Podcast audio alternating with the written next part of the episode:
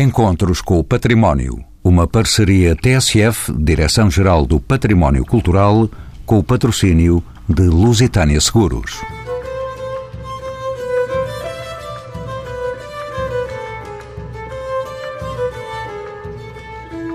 O Dia Internacional dos Monumentos e Sítios, que este ano se realiza já depois da Páscoa, no dia 18 de abril, resulta de uma organização conjunta da Direção-Geral do Património Cultural e do ICOMOS Portugal, o Conselho Internacional dos Monumentos e Sítios. Através de diversas atividades e iniciativas, comemora o património um pouco por todo o país. Sob o lema Património Cultural e Turismo Sustentável, é chegado o momento para uma reflexão e uma visão integrada entre estas duas áreas, num mundo cada vez mais mediatizado e globalizado, mas também mais diverso. São convidados deste programa Maria Ramalho, arqueóloga, presidente do ICOMOS Portugal, o Conselho Internacional de Monumentos e Sítios, Guilherme Pereira, sociólogo e economista licenciado pela Universidade de Grenoble, investigador sobre profissões, artes e ofícios, e Paula Araújo Silva, arquiteta e diretora-geral do Património Cultural, a quem pergunto pelo significado deste Dia Internacional dos monumentos e sítios. Bom, tal como os outros dias internacionais, são um momento para lembrarmos com, com mais atenção, para lembrarmos à sociedade a importância do património, sensibilizar os cidadãos para a necessidade da proteção e da conservação uh, desse património. Entendemos também que deve ser um dia de festa e de comemoração e é um dia para nos lembrarmos nos restantes dias do ano que este património existe. Maria Ramalho é presidente do ICOMOS Portugal. Bem-vinda de novo aos encontros com o património. Esta celebração deste dia é organizada pela Direção-Geral do Património Cultural em colaboração com o ICOMOS Portugal. Para nos entendermos o que é o ICOMOS, o que é que faz, quando é que foi criado, neste contexto cultural em que falamos? O ICOMOS é uma organização internacional que reúne, é a maior organização que reúne especialistas da área do património. Já chegamos aos 9.500 membros em 151 países. Em Portugal existe uma Comissão Nacional que reúne também eh, especialistas desta área e dedica sobretudo à teoria e é também à prática de saber quais são as técnicas que se devem aplicar, as boas práticas em património. É também consultora da Unesco para o Património Mundial. Nós uh, temos por hábito reunir, dialogar e definir práticas e políticas, portanto é, é muito estimulante, é muito interessante. E tem esse nome estranho chamado ICOMOS, que é isso? Comissão Nacional dos Monumentos e dos Sítios. É uma fórmula em inglês. International Committee of Monuments and Sites. Eu estou mais habituada ao francês porque o ICOMOS tem esta, é bilingue tudo é traduzido sempre em duas línguas e, e nós temos uh, no, do lado da Comissão Portuguesa é o ICOMOS Portugal, é sempre o ICOMOS Portugal, o ICOMOS uh, Bélgica, o ICOMOS Itália, é sempre assim que, que é designado. Arquiteta Paula Silva, o tema adotado este ano para todo o mundo, Património Cultural e Turismo Sustentável, propõe a reflexão sobre uma questão importante. O que é que justifica esta escolha? Eu penso que é uma escolha interessante e acertada na medida em que o turismo, hum, a pressão do turismo, em alguns casos, pode interferir com o património e, portanto, este, este diálogo entre o património e o turismo tem que ser pensado, tem que ser visto.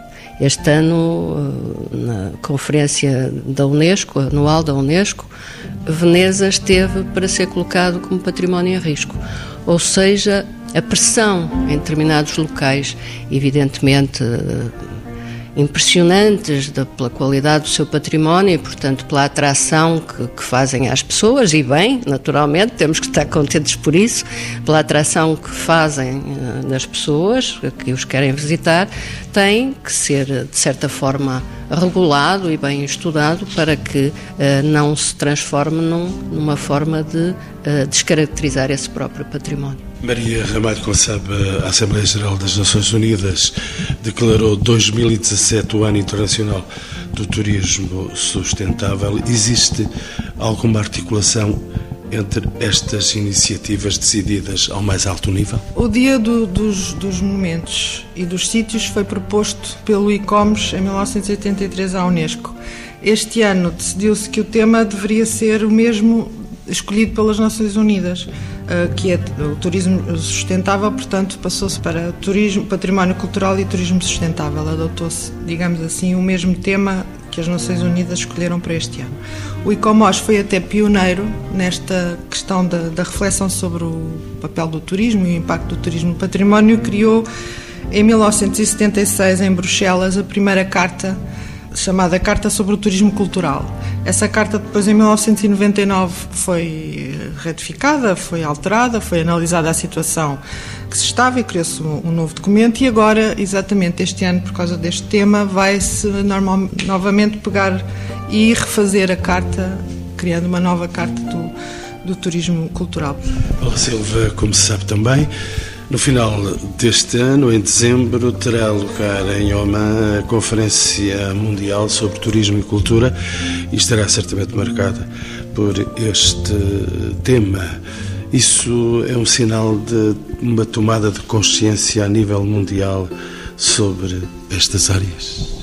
Sim, naturalmente. Hum, é preciso refletir em conjunto, é preciso definir linhas de entendimento conjuntas, se bem que, naturalmente, o património continuará sempre a existir, quer haja turismo, quer não haja turismo. Portanto, o património, património neste caso estamos a falar de, de, monumentos e sítios, estamos a falar de património edificado. O património é aquilo que nós temos à nossa volta, que temos nas nossas cidades, que temos os nossos monumentos, e isso, eh, com turismo ou sem turismo, o património existe sempre. E é a nossa identidade, e é a nossa memória e é absolutamente essencial neste momento de, de globalização nós termos a consciência do que fomos e do que queremos ser e do que somos neste momento. Eu tenho um outro convidado aqui nesta mesa, ele é sociólogo e economista, Guilherme Pereira. Eu vou-lhe pedir mais uns minutos breves de paciência para entrar na conversa. Quero ainda saber de Maria Ramalho Fala-se hoje muito de sustentabilidade. É tema de todas as fronteiras culturais, como sabe. Ainda fará sentido tratarmos de forma separada património, ambiente, natureza e turismo? A minha visão é exatamente uma visão de, de, que estas coisas têm que ser vistas eh, de forma integrada. Há muitas semelhanças entre aquilo que se pensa sobre as questões ambientais sustentabilidade do ambiente, as questões ecológicas e da mesma forma se começa a falar também da sustentabilidade em termos do património, como um recurso que não é renovável. Portanto, há cada vez mais esta ideia de que as coisas não estão desligadas, uma perspectiva holística é essa que eu defendo, e aquilo que nós fazemos ao ambiente, que fazemos ao património, fazemos a nós também. Portanto, não se trata de estar a defender as pedrinhas aos passarinhos, como gostam de, às vezes, ridicularizar, mas sim aquilo que nós queremos do nosso planeta, da nossa sociedade e o que é que nós queremos realmente para o futuro. Há uma ideia que um, um amigo descreveu, Pedro Levi Bismarck, que eu acho que é bastante interessante, que ele diz que a nossa relação de crítica com o turismo é a nossa relação de crítica com uma ideia de cidade e de cotidiano. É a nossa relação crítica com uma ideia de política e de espaço, de espaço político que está em decomposição. Portanto, é, temos que enquadrar sempre estas questões de uma forma mais ampla. De que modo é que a sociedade está a evoluir, as coisas não são desligadas, portanto, é esta a ideia que eu tenho. Paula Silva, volto a si para falar naturalmente de sustentabilidade. O património das cidades, por exemplo, pode ser já por si próprio um fator de sustentabilidade que poderíamos considerar fundamental. É isso que pensa? Sim, hum, as cidades são organismos vivos, as cidades são as pessoas, é o edificado e é o que lá se faz. E tem que haver equilíbrio nesta, na cidade para ela continuar a ser cidade, continuar a ser o sítio onde, habitamos e onde estamos e onde queremos estar e onde gostamos de estar. Este equilíbrio, se desaparece, há uma ruptura e essa ruptura, o, o turismo pode contribuir para essa ruptura. E, portanto, é isso que nós não queremos. As cidades, eh, se estivermos a falar da Europa, são um acumular de séculos de história.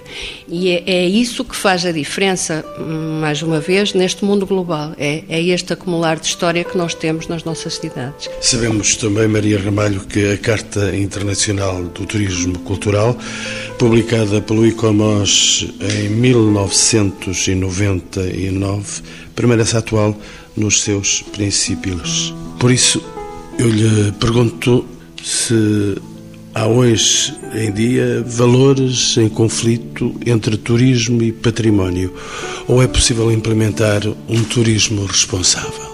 Eu já várias vezes tenho entrado em alguns debates sobre esta questão e não se trata de estar a condenar os turistas ou a indústria do turismo qualquer coisa do género. Portanto, o que eu Ou enxutar os turistas, não é? Não é nada, não é nada disso. Trata-se é de garantir que há planeamento, que há avaliação do fenómeno que vai evoluindo e que nós sabemos que neste momento está a criar uma pressão enorme e está a ter efeitos bastante negativos, nomeadamente ao nível das nossas duas grandes cidades, de Lisboa e do Porto, e já o ICOM já alertou por isso, já, já se fez inclusivamente um debate no Porto sobre esta questão. O Porto tem uma escala eh, menor que Lisboa, portanto, mais facilmente tem, sofre com este impacto, e o que nós estamos a assistir é um fenómeno que realmente se passou noutras cidades, mas aqui com a desvantagem de ser em muito pouco tempo. Portanto, em muito pouco tempo se está a assistir a uma alteração brutal da forma de de se viver as cidades, de se, de se estar, de se, se, comunicar uns com os outros. E a ideia é que realmente este tipo de turismo, no fundo, assenta num paradoxo: é que vai destruindo ou vai, vai alimentando-se daquilo que destrói. E isso acho que tem que haver então alguma reflexão e tem que haver mais do que reflexão, não podemos estar sempre a refletir, mas tem que haver ação. E a ação passa por eh, planearmos muito bem o que é que queremos daqui a uns anos, porque não se pode pensar estas coisas em curto prazo, de 4 anos ou de 8 anos, eh, normalmente eh, coincidentes com os, os programas políticos. Portanto, é, é, necessário haver, já a carta do e-commerce fala nisso, a condição essencial é haver o planeamento, é haver a avaliação de forma a que se possa uh, acautelar os impactos negativos. Chamo então à conversa que travamos entre a Paula Silva e a Maria Ramalho, um sociólogo e economista pela Universidade de Grenoble, Guilherme Pereira. Bem-vindo aos Encontros com o Património. Doutor, podemos dizer que temos um turismo massificado e um turismo cultural ou que temos um turismo cultural com diferentes públicos? Haverá diferenças? Claro que a ideia a partida é o turismo cultural, é o que nos traz aqui e que é que traz a muitos que nos visitam. Isto é, foi uma circunstância conjuntural dos problemas no Médio Oriente e no Mediterrâneo Oriental que de repente fizeram fugir, desviar esta massa de turistas que temos estado a acolher. Teve sucesso por uma razão muito simples é como Portugal estava num extremo e ainda tinha preservado muita da sua identidade e da sua genuinidade, isso tornou-se realmente um cartaz turístico. Agora estamos perante, ao fim de 10 anos, 15 anos, vamos lá, talvez menos que isso, estamos perante um risco que é matar a galinha dos ovos, os ovos de ouro. Porque aqui os interesses de repente surgem de todos os lados, temos que agora dar aqui eh, exemplos e concretizar que são basicamente um dentro desta pressão eh, é preciso alojar as pessoas, é preciso hotéis, é preciso alojamentos locais. E a partir daí vamos eh, reconverter uma série de edifícios de uma maneira que nem sempre poderá ser a cautela, o património que está lá dentro. O segundo aspecto é os consumos. A sua pergunta está muito bem colocada. Turismo cultural. À partida, a ideia do turismo é sempre descobrir um povo, uma nação, uma história, algo que é diferente. Os tempos modernos, eh, com toda a sua massificação, e este é o grande problema, e não é só neste domínio, são grandes massas de, de pessoas eh, que vêm, às vezes com não tanto para descobrir, e aí é engraçado que depois há diferenças, eh, já tenho ouvido e já tenho também detectado diferenças comportamentais e de interesses entre os que vêm para passar uns dias, para comer, para comprar coisas baratas, os que vêm para descobrir a história e os costumes. E todas essas várias franjas estão-nos a chegar, é? Desde os que vêm por uma admiração pela pessoa, aos outros que vêm porque em Portugal se come bem e barato, ou porque há saldos, pronto. E, portanto, esta questão de, do que é que se cá vem ver e fazer varia muito. E temos um risco que está-se a traduzir também, que é, há muita gente que vem para passar uns dias, tudo bem, mas vem à procura de sensações. E este turismo de massas que se está a espalhar pelo mundo, que é a descoberta, o sair fora do seu meio, pode nos levar a, a, atitudes menos consideradas, menos interessantes e que são aproveitadas e na baixa está a acontecer para a oferta de produtos fantasistas. Já temos três ou quatro lojas que parecem uma Disneylandia. Porquê? Porque as pessoas vêm com aquela ideia, ah, vou comprar uma coisa engraçada, pronto, e depois vende-se uma, uma, lata de conserva, eh, enfim, com um número lá dentro, etc. Portanto, isto são aproveitamentos de quem está atento ao negócio, obviamente que haverá latitudes para isso tudo, mas atenção, e depois o resto, como é que a gente fica com o património? Bom, o património aqui, o segundo aspecto, é os próprios comércios e as próprias lojas que depois eh, são eh, despejadas e empurradas para ceder lugar a novo tipo de, de consumos. É falso e é uma ideia que se quer fazer passar. Ah, elas são velhas, decréptitas, eh, nada mais falso estão no seu negócio, estão bem com a sua clientela e de repente recebem uma nota do, do senhorio e dizem: Olha, o senhor faz favor, vai-se embora. Ah, porque vou fazer obras e porque vou remodelar isto. Outro aspecto é, ah, porque então tem aqui uma renda muito mais cara. Isto é, a pressão de rendas eh, está a alterar, quer nos bairros históricos, no Porto não sei tanto, mas eh, imagino que lá acontecerá, eh, mas em Lisboa, na Baixa, Alfama e outros bairros, é patente. O que é que vamos perder com isto? E aqui toco um pouco na minha área de especialidade que eu tenho estudado mais nestes últimos anos, que é os comércios, as artes e ofícios. Estamos a empurrar, estamos a retirar mercado e uh, atividade a diversos ramos diversíssimos que são genuínos, uh, que são próprios, que tinham uma viabilidade dentro da economia local, mas perante este avanço de cadeias de consumo nacionais, também as há, e internacionais, estão a, a empurrá-las e, portanto, perdemos uma, uma identidade, perdemos um saber fazer, um saber criar produtos genuínos que tínhamos até aí. Guilherme Pereira, discorrendo agora num plano mais teórico, quais são as estratégias, os planos e os projetos que existem hoje que promovem um desenvolvimento sustentado com visão de futuro. Há uma questão que está em cima da mesa que eu creio que é importante, que é a classificação das lojas históricas. A classificação das lojas históricas, que é uma boa iniciativa, é preciso que avance e que se concretize o mais rapidamente possível. Isto é, ela tem estado a demorar-se, está a arrastar-se bastante.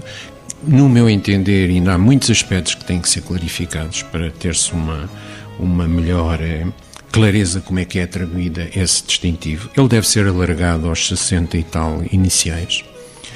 E até avançava aqui uma sugestão que até deve haver subclasses, isto é, agora, e, e esta primeira classificação da, da Câmara de Lisboa é para o conjunto da atividade e da marca, uma, uma atividade que faz parte da memória da cidade, é característica, deve ser preservada, sim senhora, mas uh, com o andar dos tempos e depois também com os pedidos que vão surgir ou com as alterações que esses comércios foram era também de encarar que houvesse umas subcategorias. Por exemplo, o interior ficou preservado, a fachada não. Ou vice-versa. Há uma boa fachada, entretanto, ao longo dos anos foi-se remodelando.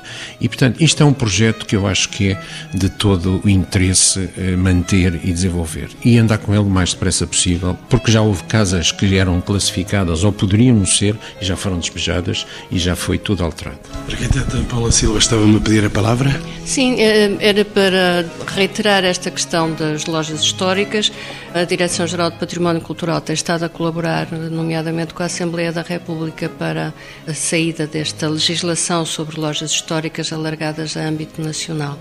É uma questão importante porque nós classificamos, nós, enquanto entidade que tem a tutela do património e a responsabilidade da classificação, nós classificamos as lojas. Mas esta questão das lojas históricas é mais uma, uma distinção, uma, uma chamada de, de atenção para um determinado património mas também para o seu uso, para aquilo que vende ou também a questão de, de, pode ser também artífice, não é? Aquilo que fabrica em alguns casos.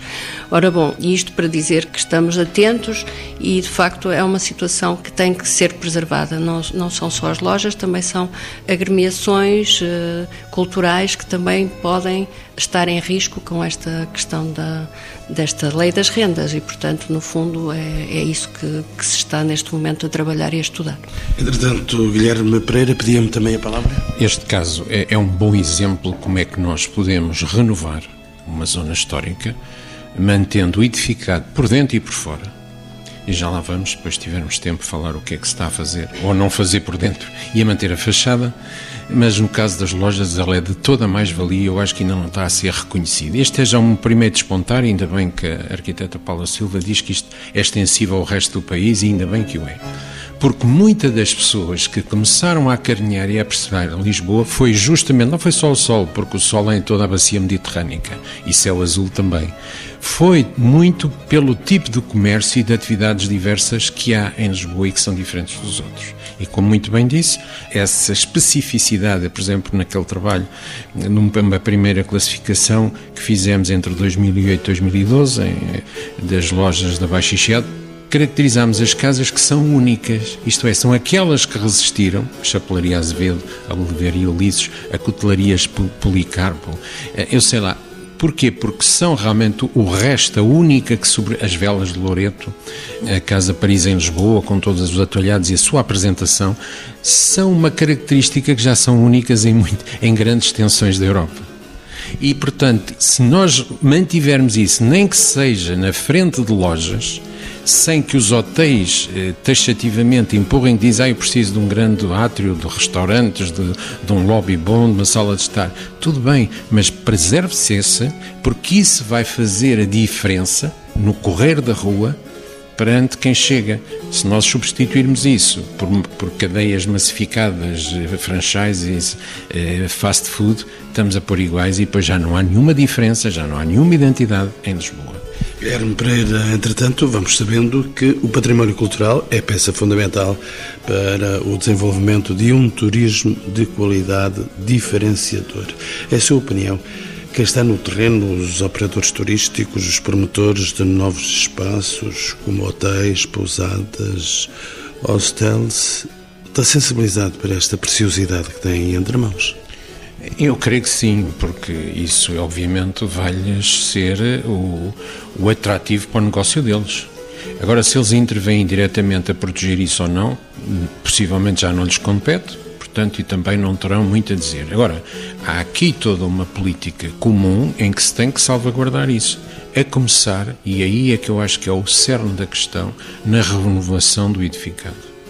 Estamos a ver, eh, eu identifiquei neste estudo que eh, de três hotéis que havia aí em final do, da década de 2000, 2010, havia três hotéis e hoje já contamos 21, portanto mais 18. Só na Baixa, só na Baixa, eh, na Baixa, nem Chiado, portanto estou só a falar da Baixa, que é onde concentrei essa observação.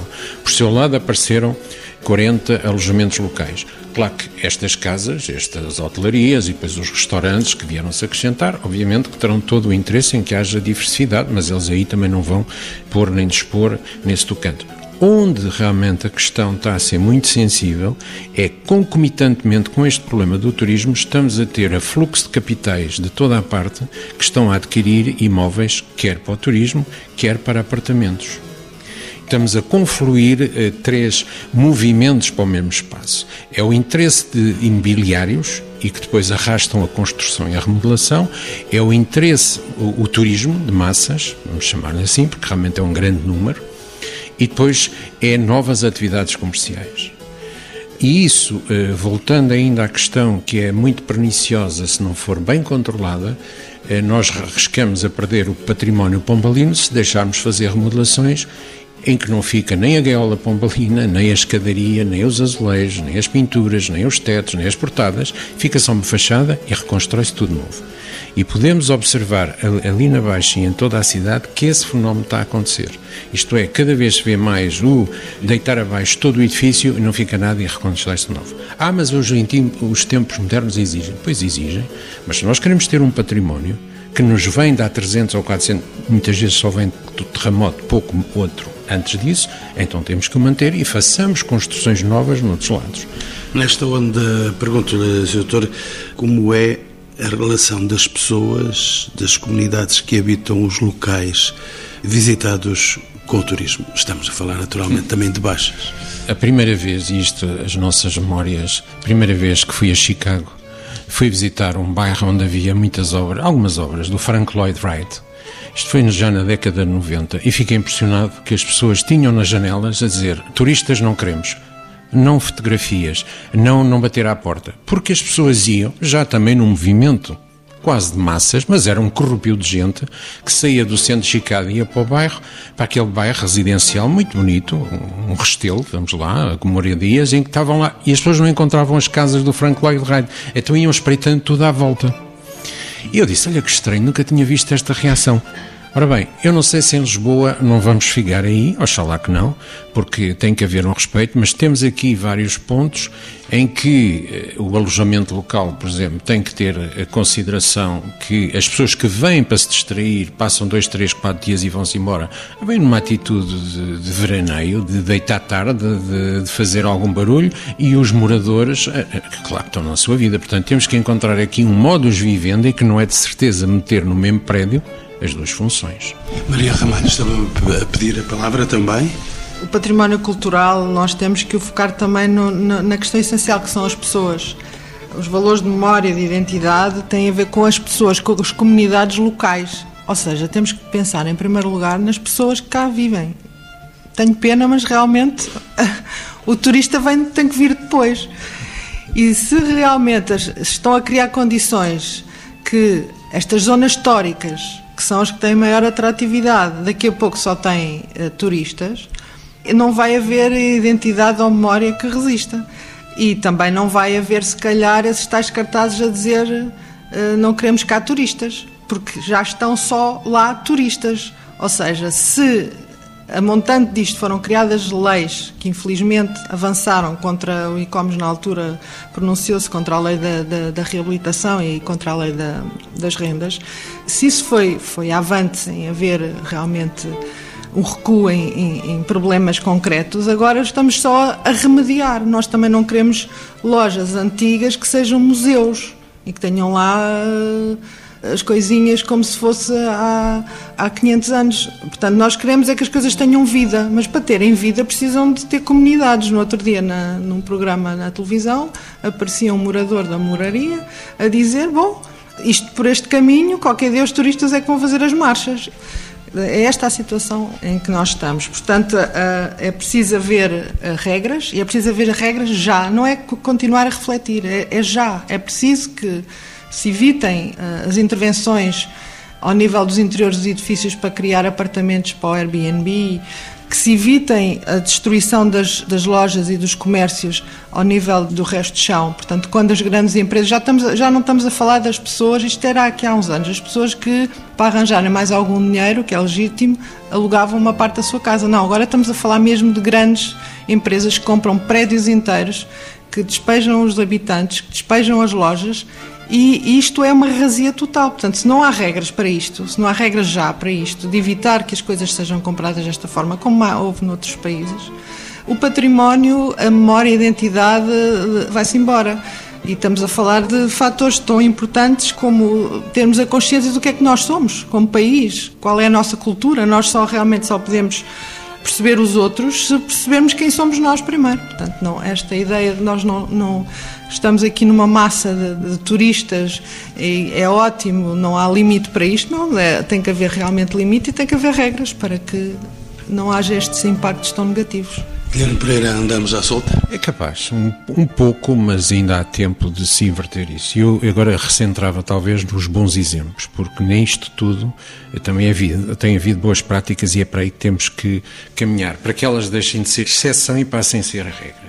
Portanto, já há bocado disse, é falso que muitas das, das lojas que fecham não eram viáveis, eram velhas. Nada de mais falso, basta dar o exemplo do restaurante Palmeira, eh, na Rua do Crucifixo, do, do restaurante Pessoa, no Largo Santa Justa, Rua dos Douradores, por aí fora. Do Bar Pirata, nos restauradores também, por aí fora. O que é que é preciso fazer? Vai-se reabilitar um edifício. Mantenhamos as lojas que vierem a ser classificadas ou que tenham viabilidade para continuar, mantendo-as tal e qual na sua atividade. Eu chamo, eu costumo dar três exemplos, que foi a Barbearia Campos, que eh, voltou para o edifício que foi todo remodelado, é o do Ramiro Leão, eh, antigo Ramiro Leão, hoje Benetton, eh, no Chiado, em que foi reposta dentro da, do mesmo espaço, já com outras paredes, mobiliário. Barbearia Campos. A, a, barbearia Campos já estava ao lado da Benetton. Mas foi toda, toda desfeita. Foi toda desfeita, exatamente. Agora também é um ponto de polémica interessante. Foi toda desfeita e foi toda reposta tal e qual. Eu sei que dentro de critérios uh, é o menos mau, pronto. Foi feito, o mobiliário voltou. De facto, em, em bom rigor de reabilitação, o que foi feito na Ginginha e do Ardino, na Rua das Portas de Santo Antão, a engenharia é rival, é que deve ser o padrão, e creio que, que também estará de acordo, que é manteve-se as paredes, porque as paredes, como diz o, o voz, as paredes também falam, fez-se uma cofragem e o prédio, enfim, também vai dizer que naturalmente não, não seria isso, é, é, é, óbvio que não, está a ser todo desmontado e refeito. Mas pelo menos porque houve um movimento de opinião que salvou aquela, foi a única coisa do prédio que foi mantida, porque até se arriscava também a perder as paredes, eh, como aconteceu com a Biria Campos. E finalmente o melhor exemplo, e é já mais antigo, que é a Orivesaria Aliança, na rua do, da Rua Garré, que foi realmente mantida tal e qual, remodelada, toda eh, retocada, muito bem restaurada, tal e qual no seu estilo, como estava já há mais de 70 anos, ela é de 1921 ou 22, e portanto manteve-se tal. Estes são três exemplos que eu gosto de dar como boas práticas eh, a virem-se a tornar regra. Maria Ramalho, presidente do ICOMOS Portugal, voltemos ao Dia Internacional dos Monumentos e Sítios. Com a, a, multiplicação de ações de sensibilização e divulgação para este dia, podemos dizer que já existe uma maior consciência patrimonial por parte dos cidadãos? Acho que ainda há muito trabalho a fazer. É preciso sensibilizar muito mais, é preciso que as pessoas percebam que isto, como eu disse no início, é um recurso não renovável, ou seja, quando estamos a a destruir eh, o património, a destruir a, a nossa arquitetura, quando estamos a, a desmontar eh, lojas, quando estamos a retirar pessoas, estamos a, a afetar todo um, um, lado profundo da nossa sociedade, que é o, o lado da identidade e da, da memória. Portanto, há muito trabalho ainda a fazer. As pessoas andam um pouco distraídas, julgo eu, talvez quando acordarem seja um bocadinho tarde demais. Portanto, eu, o que eu acho é que é preciso continuar a sensibilizar, é preciso que eh, há sempre nesta equação quem tem mais responsabilidades do que outros, portanto é preciso que realmente quem é responsável pela gestão das cidades, pela gestão do, do património, continue nessa, nesse desejo de sensibilizar e de práticas que já tiveram melhores dias, digamos assim. Na Baixa Pombalina houve alturas em que havia gabinetes locais que se preocupavam em ver, verificar o que é que estava a ser feito, o que é que não estava a ser feito. Portanto, é, é custa-me ver que estamos a deitar fora anos e anos de práticas, milhares de pareceres que foram dados no sentido de preservar a, a gaiola, de preservar o, determinados patrimónios. E, eh, portanto, eu julgo que é continuar a sensibilizar, a parte do e-commerce é, é, é, esse o seu papel. Nós temos é, não temos tantos meios como outras estruturas e, e, chamar a atenção que isto, disto, deste trabalho, depende um bocadinho a nossa subsistência como país. Arquiteta Paula Silva, voltando eh, de novo e então a este Dia Internacional dos Monumentos e Sítios, as atividades que decorrem um pouco por todo o país no dia 18 de abril são fruto de uma, sei, de uma estreita colaboração entre a Direção-Geral do Património Cultural, muitas autarquias e direções regionais de cultura. Quantas atividades estão previstas? Quantas entidades estão envolvidas? e que tipo de iniciativas irão decorrer? Uma imensidão, penso eu. Antes de, de, lhe responder a esta pergunta concreta, e eu tenho aqui os números à minha frente já para lhes dizer, tenho que tentar dizer duas ou três coisas em função de, dos meus colegas aqui de, de conversa e de mesa, e penso que é muito importante ver uma questão que tem a ver com o estado absolutamente degradado que estavam os nossos uh, chamados centros históricos, mas que nós uh, chamamos de uma forma mais, mais correta, os centros mais antigos das nossas cidades, eh, e que de uma maneira geral estão classificados e que estavam em processos de uh, desertificação e em processos de grande abandono. É preciso não esquecer isto, é preciso pensar que a política de desenvolvimento do território, a política de desenvolvimento urbano, que ocorreu depois do 25 de Abril fez com que as periferias das cidades aumentassem de uma forma absolutamente desmesurada e que houvesse uma saída das pessoas dos centros das cidades, até porque tinham menos condições de, de habitabilidade, para novas casas feitas de novo que conferiam a essas pessoas uma melhor qualidade de vida, ou pelo menos era isso o entendimento na altura. Claro que depois há as contrapartidas das viagens que é preciso fazer e do tempo que se perde dentro dos automóveis depois para chegar aos trabalhos, aos empregos, mas isso não está aqui em questão. O, portanto, o que eu penso que é muito importante referir é que, eh, e por exemplo, falando do caso do Porto, há exemplos muitíssimo interessantes de recuperações que estão a ser feitas de casas por jovens, por jovens casais que voltam para o centro da cidade, para o centro da cidade. Não estou a dizer propriamente que é o centro histórico do, da zona da Sé e da Ribeira. Estou a dizer o centro da cidade, o núcleo da cidade do século XIX. E há exemplos muitíssimo interessantes aqui em Lisboa também de recuperação de património. Portanto, temos que ver que esta vinda do turismo de uma forma massificada, e como disse o doutor, que teve a ver, evidentemente, com uma questão conjuntural tem a ver, infelizmente, com, com o que se passa nos países do, do norte da África e do Médio Oriente e da, dos problemas brutais que existem nesse momento, esta vinda do turismo foi importantíssima para o desenvolvimento económico destas cidades e não estamos a falar também das cidades, estamos a falar do interior do país. É preciso não esquecer que o interior do país tem, continua a ter aldeias completamente abandonadas que ficaram desertificadas e que não têm pessoas. Portanto, esta questão do património é uma questão extremamente complexa e que o turismo traz benefícios do ponto de vista económico enorme para as populações. Portanto, o que há é que é de facto, também como já foi dito aqui, temos que diversificar esse turismo, ou seja, o turismo não se pode concentrar como se concentra em Veneza ou como se concentra na, aqui no centro de Lisboa. Temos que diversificar a oferta e também fazer com que as unidades hoteleiras que estão a ser construídas concentradamente em determinadas zonas, conforme referiu, não se impede que sejam construídas, mas quer dizer, num sítio a um determinado rácio e acabou, fechou. E agora pode ir para outro sítio. Tem aqui, olha, tem aqui a ajuda onde pode construir hotéis que não tem. Não há hotéis na ajuda. E portanto, essa, esta, no fundo, planeamento, planeamento das cidades, estamos a falar de planeamento urbano, é esse planeamento que vai ter que contrapor esta pressão de determinadas zonas muito pontuais. No caso, evidentemente, estamos sempre aqui a falar de Lisboa e do Porto, mas isto passa-se depois, eh, evidentemente, numa dose muito mais pequena e muito mais bem-vinda nesse caso do turismo, não é? Porque não há massificação. Se estivermos a falar de Braga, se estivermos a falar de Guimarães ou de Setúbal ou, ou ainda, e provavelmente nunca e provavelmente nunca. Portanto, é esta diversificação. Nós queremos que as pessoas que vêm a Lisboa, que vão a Setúbal e que vão a Évora, que vão a Santarém e que não se concentrem só aqui. Portanto, os itinerários culturais, por exemplo, são extremamente interessantes e importantes. Criar itinerários culturais que promovam o resto do país e que façam com que as pessoas saiam do Porto e de Lisboa e que avancem para outros sítios do país. E, portanto, nós temos um conjunto de ofertas que temos que as divulgar melhor, porque elas até já existem, não é? E o caso dos patrimónios da humanidade, e, por exemplo, o caso do Douro, que é uma região imensa e que é uma região que está a atrair imenso turismo e que tem consequências muitíssimo positivas para essa região.